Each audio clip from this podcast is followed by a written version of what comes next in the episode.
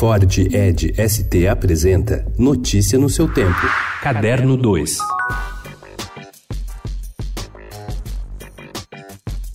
Coleção de Geld, que pertenceu aos amigos Lígia e Gunter Papp, é exibida a partir de hoje na Galeria de Paulo Kucinski, em São Paulo. São 62 obras, gravuras e desenhos compradas por ele e mais dois amigos, Afonso Costa e Gerard Lupp, há mais de 30 anos, e outras 26 pertencentes a outros colecionadores.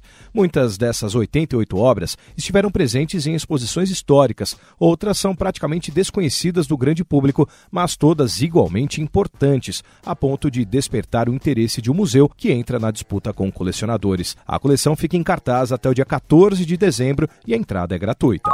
Stephen King gostou. Para os fãs do escritor e cineasta, que ainda está sendo homenageado com uma retrospectiva de filmes no Centro Cultural Banco do Brasil, em São Paulo, essa é a grande credencial de Doutor Sono, que estreia hoje em salas de todo o país.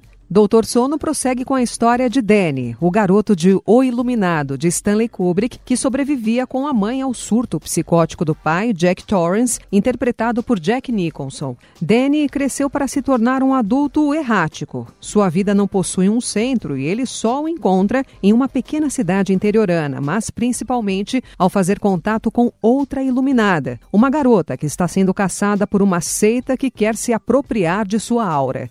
Danny, interpretado como adulto por Ian McGregor, faz a ligação entre os dois filmes.